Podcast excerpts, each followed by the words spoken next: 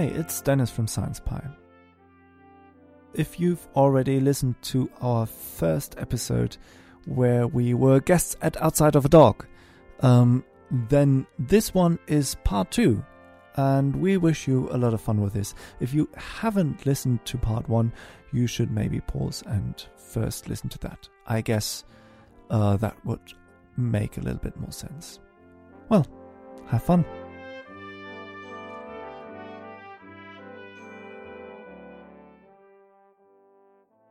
Hello and welcome back to our discussion of Harry Potter, not just with Jonas and Christian, but also with Annika. And Dennis. from Science Pie. If you haven't heard the first part of this episode, go back and listen to that. what are you doing here?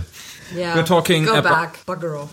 In the first part, we talk about Harry Potter as a fantasy novel, the politics of the series, and Harry as a hero. But now for part two. You're listening to Outside of a Dog, where we decide whether great literature is actually any good.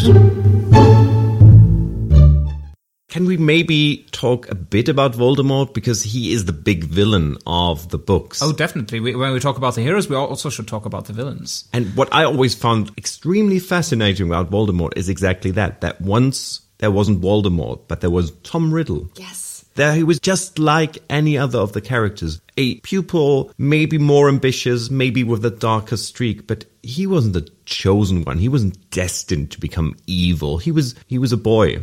And I always liked that idea of Voldemort making himself into that monstrous figure that he is in the end. This inhuman figure for fear of death. When it comes to Voldemort, I find it very interesting that basically for me, it comes down to the question of nature versus nurture. So the thing that makes him tick, is it is it because he's an orphan?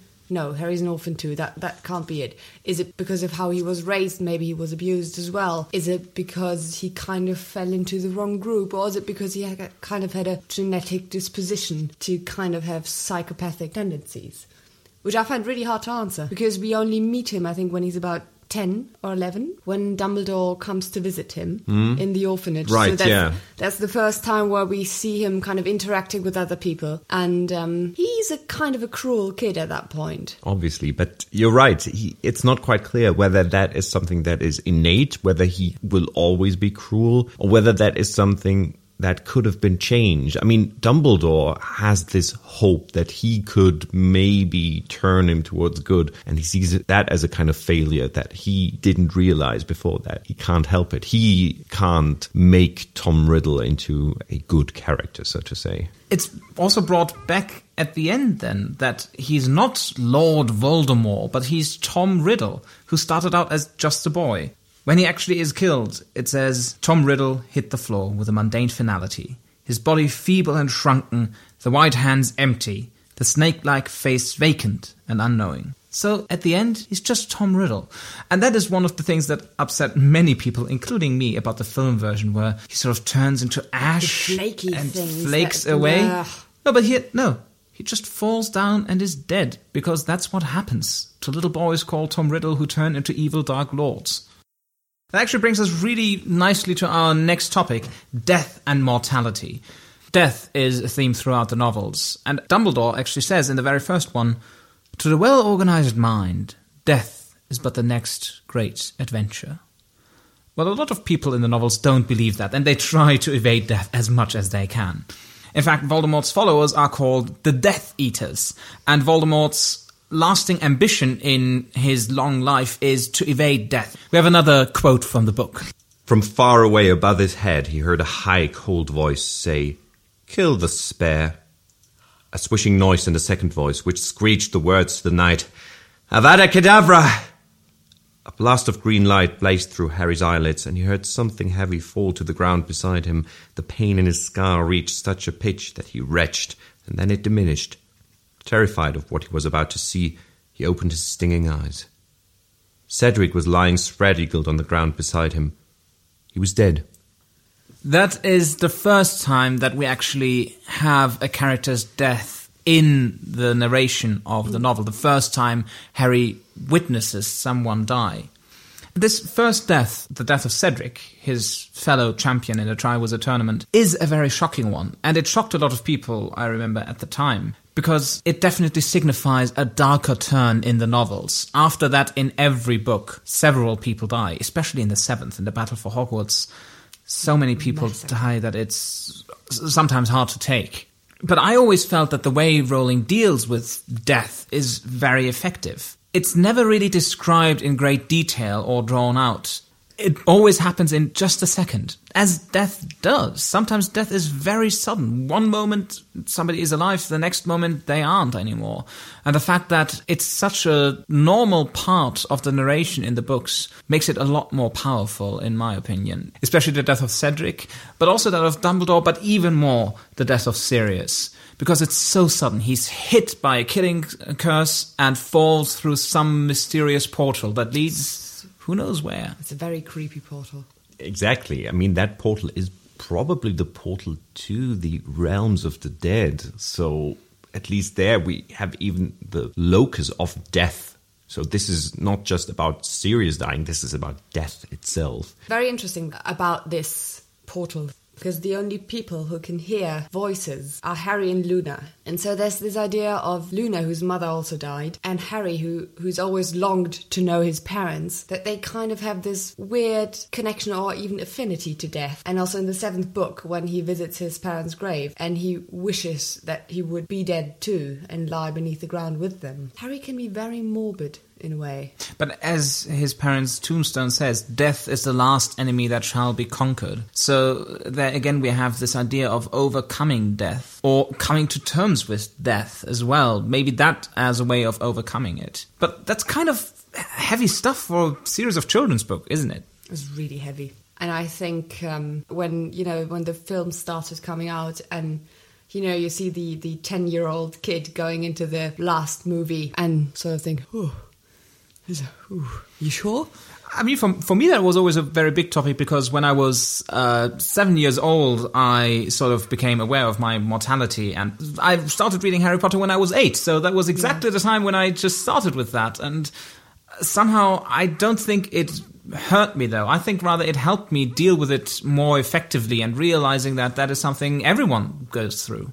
Do you think that the criticism that death loses its meaning in that world is true? Because some people argue that because there are so many connections between the world of the living and the dead, death really doesn't matter. Is that something you would say is total bullshit, or is there something to it that Rowling maybe focuses too much on trying to diminish death? I think that's Oh, it's bullshit. It's utter bullshit. utter bullshit, as Annika says. Yeah, it's uh, it's addressed in the end of the fifth novel when he talks to nearly headless Nick, the ghost of Gryffindor House, and he asks him, "Well, you're a ghost. Can't Sirius come back as a ghost as well?" And Nick tells him, "No, ghosts are just shades. They are reflections. They aren't actual living people." And the same goes for everything that sort of seems to bring back the dead, su- such as the Resurrection Stone, for example, one of the Deathly Hallows from the seventh book. It brings back the death, but not really. It just brings back a pale reflection. If you ever thought that you could bring a person to life again, really, with these Deathly Hallows, it wouldn't work. So the only person who really overcomes death is Voldemort by making Horcruxes, by committing terrible deeds and dark rituals to elongate his life, but it destroys him. It tears apart his soul. Now, the notion of a soul is not one that I would generally subscribe to, but certainly if you translate it into maybe meaning personality or self, Voldemort doesn't have that anymore. He's obsessed. He's not really living anymore. He is in a kind of half existence where he continues to survive, but it's not living anymore. So ultimately, I think the books aren't about overcoming death. Overcoming death is always presented as the wrong way. They're about coming to terms with death. Yes, they're about dealing with death, and because um, you mentioned that some people say it's a, talked about too much in the books, and basically death is after a certain point at every corner. But I think that's completely normal. I mean, Harry's an orphan. The big question that kind of next to why did Voldemort want to kill me has always been who were my parents. I've never met them. He's been abused by the rest of his family. So he's he's kind of he, he's traumatized in that way. And he experiences incredible losses very, very early on in life and in a steady, steady way. He doesn't get a break. So I think it's very normal. And I think it's a good thing that it is addressed because I think it can actually, what you mentioned, it can actually help kids coming to terms with their mortality because that's what I experienced. I had this sort of epiphany about m- mortality when I was, I think, 12 or something. When I, Uh, suddenly- I was five years earlier. Loser. Ah! I haven't. I, I either uh, I didn't have that specific moment, or I didn't have it yet. Um, Well, if you Because- had it, you would remember it. yeah. Because You're going I- to die, Dennis. You're going to die. Yes. yeah, no, but that's fine with me. No, you haven't had it yet. I think so as well. I had it with 14, so I'm a, I'm a late bloomer in that regard. Well, actually, I, I've met people who had it with 20, 21, or but There's still hope for you. I, I mean, maybe maybe you're now so settled in life that you will never have the gut punching agony of realizing, oh wow, so someday my existence is going to be extinguished. Terrifying. But I, I hope you never have that. Yeah. I hope that there's no life after death. yeah, but so- that, uh, yeah, but And that's that- a different thing. I don't know. I, I just, for me, I, I've just got the feeling that uh, life after death, that the concept of life after death, doesn't give me any comfort. because of the specifics or generally? I don't really. Uh, uh, yes, I do understand how people can find comfort in um, that after death, everything's not quite over yet. Um, but actually, for me, that, that never kind of worked. I'm, I'm, I've, I've just got the feeling that if, if I die, it's it's absolutely fine that, that everything that I did and and every every person that I talk to will somehow carry like a little bit of things that I did into the world, and then I don't have to be there anymore. I might think about that differently when I'm actually in mortal danger, but that's uh, th- that's my stance. It- it's not really. I don't really have uh, rational arguments for that. It's it's just the feeling that Oh, I'm. yes, you do. You told me once that you like this, the idea of things actually ending, that you find the idea of Yeah, ever that's- ongoing life completely terrifying because you will have seen everything and done everything. Yeah, the, the idea uh, the, the idea of an endless afterlife that actually that makes me panicky. I think that's just the idea of eternity. No matter whether, Yes. no matter whether you're alive for eternity or non-existence for eternity, either way, it kind of fucks you up. Yeah. But that means that Dennis is not the best candidate to turn into Voldemort. So that's good, I think. Very good. Very good. But also, Dennis would probably disagree with Dumbledore, who is all about accepting death, but who also calls it the next great adventure. Whereas, no, there is no adventure in death. It's just nothing. Well, nothing can be an adventure. No. I like that statement. I've always liked that, that sentence of Dumbledore's. It, it's a kind of nice sentence, but it's a bit evading the problem. True. But that's why it's comforting. Yeah, exactly. That's, but it's cold comfort. But, but let us not stay so much with death and suffering because that's going to depress us. Yeah. Um, No. But you're that will depress everyone except for Dennis. but these are not just books about dying, of course. These are books about growing up. And at least for Annika and me, these were books that we read whilst we were growing up. So how does Harry Potter fare as a tale of adolescence, a tale of getting to grips with the world and becoming an adult? Maybe dying and growing up are the same thing there. Getting deep. No, but I mean, that is kind of obvious. The deaths come with the fourth book. So when the characters are. 14, 15, You mean the moment when other people realize they're mortal? if they're not such depressive seven year olds as I was. But Or if they're not cold hearted physicists who kind of think death is a fun, fine thing. I do not think that death is fun. but you just sound like it. It happens. yeah, and that Thank you is. for this comment, for this Death. insight. It exists. This episode is brought to you by Death. It will get you whether you subscribe or not. you want to lick it? Great, now I have to leave all the licking stuff in. No, but, but that is part of, of growing up, not just. Licking? Hopefully, if you're doing it right. arrgh. But yeah, death is part of growing up, and not just death, but realizing other things. That things aren't as black and white as you might think. That your parents, whether they're dead or not, are not the heroes you think they were. Maybe your enemies aren't as bad as you think, and maybe your friends aren't as good as you think. So I think that is one thing that the Harry Potter books do very well. That change from the first one, which is still kind of a, a nice fairy tale. There's danger, sure. Voldemort appears, but it's still kind of manageable. And then you have that increasing darkness, but also this increasing feeling of, yeah, these characters learn to solve problems on their own. And that is very well done. I think here I become the, the Potter fan in saying that these books, at least the first four or the first five, are really, really telling this story of growing up, this kind of exploring what is the world like. Maybe not so much the whole awakening sexuality part, because I always found that very strange. Yes. The love and romance with There's a lot more sex in it though than you think. Uh, I just uh, reread the fourth one, and there's mention of people sneaking away into rose bushes. In the bushes, yes. yes. And then, well, it's well, well, what do you do in the bushes? Well, you can you can figure that out for for yourself. worms. and it's also also kind of creepy. Worms. That's that's a very disturbing image you're painting there. Wormtail. They're wriggly.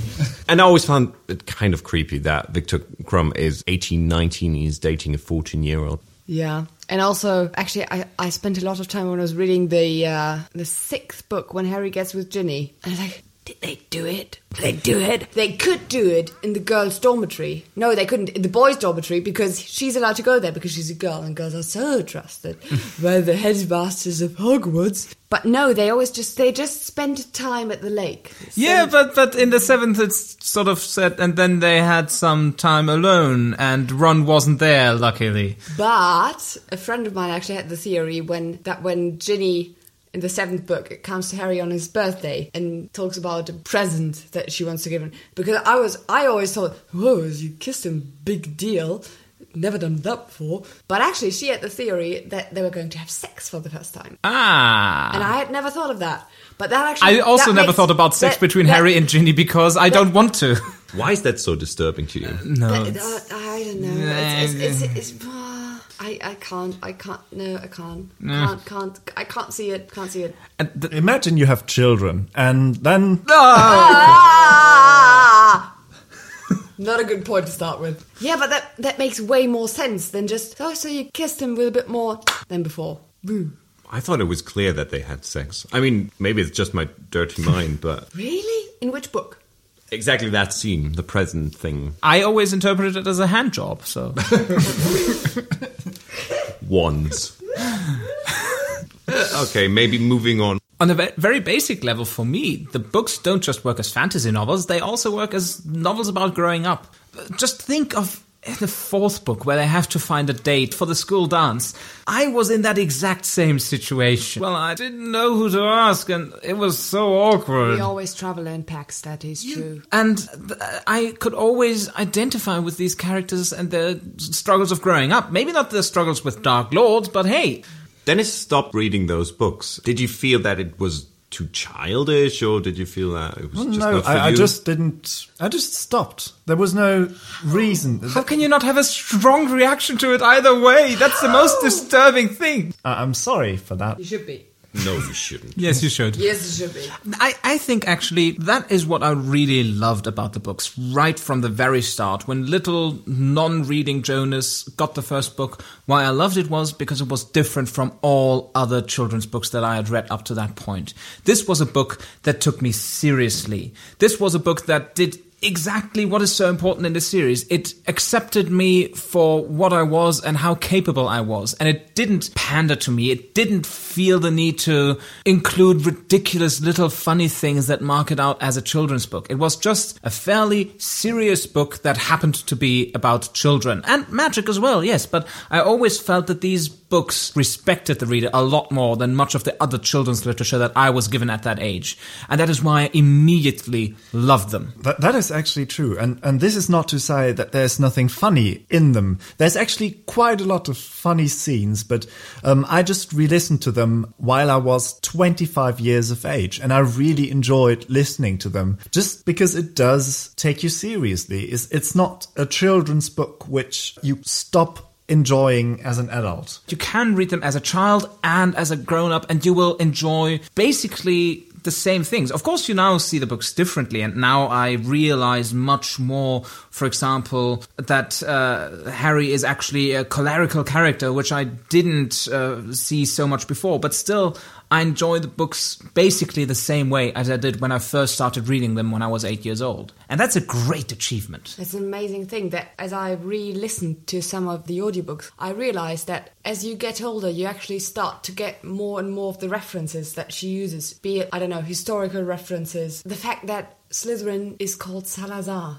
Yes, yeah. For example, like the Portuguese dictator. This is something I would have never thought of as a 13 year old child, but now it's kind of, especially names. I actually did because I first went to Portugal when I was 13 and there I saw Salazar was a dict- Oh, oh, hang on. I know another bad guy with that name. I actually didn't know it until we did an episode on Harry Potter. But you're not a historian, so you don't have to know. You're a physicist. But you should. I mean, he was really horrible, and the history of Portugal is a rich and fascinating one that we should all be more interested in. But that's for another Lovely podcast, country maybe. as well. Yeah, Very lovely. cheap lovely. coffee. Yeah, and uh, I'm, I'm just right now learning to speak Portuguese. Ah, uh, you- you because see. I just really love the country. This is still not the Portucast, though. we Outside have a of Portugal. small advertising blog. Dennis, do you want to talk about? Portugal. Do you want to lick it? But of course, Harry Potter is much more than just a series of seven books. There are movies, there are audiobooks, there's Pottermore, the Exhibitions. website, exhibitions, and at the moment uh, we're in great excitement because there's going to be a play called Harry Potter and the Cursed Child, which opens I think next year. Yes, 2016. And then also 2016, a new movie is coming out, which is set in the world of Harry Potter, but not about Harry Potter. It's called Fantastic Beasts and Where to Find Them. But it's set in the 1920s in New York. So since we have varying degrees of Harry Potter fandom around the mics here, uh, what is your opinion on all of these things? And will you go and watch Harry Potter and the Cursed Child or Fantastic Beasts and Where to Find Them? Yes and yes, and I will definitely try to um, buy tickets for the London premiere. I bet they're sold out anyway, but I want to see the play, come what may. I'm very embarrassed now because Annika has probably out nerded me on Harry Potter, which I didn't think was possible. It is. But actually, I think Harry Potter and the Cursed Child is a really wrong headed project. I don't want to hear about Harry in his 30s being unhappy with his job as an Auror. I think Harry's story is told adequately. I think Fantastic Beasts and Where to Find Them is exactly the right thing to do with this amazing world that she has created. You can tell so many stories in that world. Set in the 1920s, set even in the Middle Ages if you want, set nowadays, set any time you can imagine.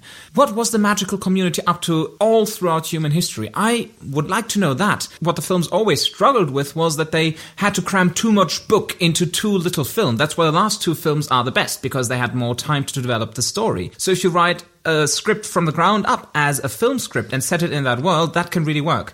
I don't want to know more about Harry Potter, really. I think Really? I But think you- he's but- had his fair share. But it's also about his son. For me, it's like this idea of introducing maybe a sort of next generation thing. But I'm also very excited about seeing Harry Potter in some way on stage. I can imagine the staging of it to be interesting, but it will just be a big production with special effects that you can do in the West End. But I don't want to hear this particular story. Really? I was so excited when I read that Rowling had said that the Cursed Child thing is going to be sort of the eighth part or the continuation. I felt cheated after I've read I'd read the last book because I was like, has it, what? No, they grown kids? What? What? How? What? The? No. Too little information. so maybe it's up to the rest of the podcasters right now to say, I don't particularly care. That is even worse. I still love the books, at least the four, or at least the first four ones. But for example, I never even finished watching the films. The fifth one is the last one I saw. That's the worst one. But the thing is, I don't care. I read the books. I know how it goes. I even read the Fantastic Beasts book and the book about Quidditch. Quidditch. Oh, yes. I, I really liked those because, as Jonas mentioned, that it adds something to the world. Although I also found it sometimes a bit, I don't know, cheap. That some things were just. Uh, those books were written for comic relief, so you're literally saying that poor and needy children in the world can go fuck themselves. Charity That's what you're saying right now, Christian. no, you're saying that. Okay, not cheap, but I had the feeling that, yeah, you could do a lot more with that idea. And maybe that is what the film is going to be a kind of extension of the world. The film is maybe the one thing that I'm going to see that will still connect me to the world of Potter, but otherwise, I, I'm, I'm good. I'm good. I also expect to be dragged into the films. Oh yes, you were. Uh, so and and I don't think I'll be allowed a negative opinion on them because Eddie Redmayne is in them. Let us come to our conclusions. In the end, the question is should you read Harry Potter or should you not? Or should you maybe just read some of the books? Why don't we let our guests start first? Are these actually any good? Well, I can just very simply say that I've listened to all of them and I was really, really skeptical at first because I was 25 years old. But then it was really worth its time. I just enjoyed it. You can go into the story, you can look at the names, find out interesting things about the names, you can look at the genre, but you can just also listen to it and enjoy it. And for that reason, I'd say yes, you should read them. Yes, I would also recommend reading them because. And I also would recommend reading all of them because in order to kind of get why the series is so amazing is you have to read all of them. You have to kind of watch the story unfold and watch the characters grow and only then you can kind of appreciate Rowling's genius in, in the way she composed the story. Of course, you should read these books. Your life, if you haven't read them, is probably empty, void of any enjoyment or happiness, and I feel very, very sorry for you. So go out and read the Harry Potter books, and suddenly you will become a very, very happy person. Yeah, sure, why not? They're good books. I enjoyed them. And in order to understand what the whole hype is about, you should have read them. But if you read them and you get the feeling that this is not for you, that's a good thing about seven books. You can stop at any point. I mean, you would miss the ending and how it all boils down in the end, but still, you can just say, okay, first two, the first four, and so on. That's that's for me, and I don't have to continue. I might question your humanity at that point if you choose to stop after book five. Well, Pretty much. we haven't discussed Rowling's style, for example. We haven't discussed other things where you might say, well, well, I don't know. That there's better stuff out there, and there probably is. Those are for more or less enthusiastic endorsements of the series.